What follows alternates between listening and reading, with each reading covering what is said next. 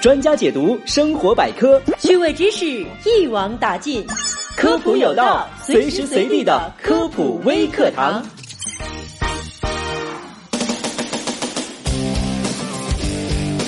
最近有媒体做了一份调查，结果显示，近八成受访的九零后已经开始关注养生的信息了，养生界也算开拓了新的市场。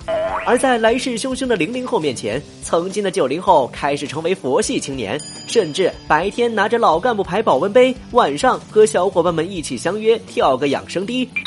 不知不觉，养生这个词儿又一次进入人们的视野。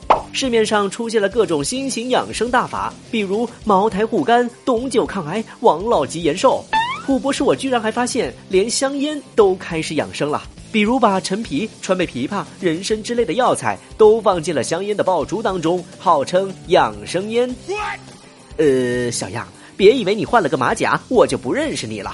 其实各种口味的香烟，充其量就是增加了口感，但对于烟雾当中的有害物质还是无法阻挡的。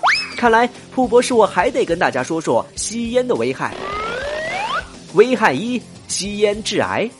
吸烟致癌已经是一件公认的事实。吸烟不但是肺癌的主要致病因素之一，同时吸烟还和唇癌、舌癌、口腔癌、食道癌、胃癌、结肠癌、胰腺癌、肾癌，还有子宫颈癌的发生都有一定的关系。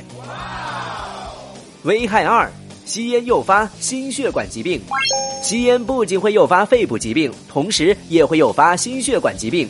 根据研究表明，吸烟者的冠心病、高血压病、还有脑血管病以及周围血管病的发病率明显高于不吸烟者。危害三。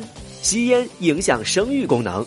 据研究调查表明，长期吸烟者的精子受精能力较不吸烟者下降了百分之七十五。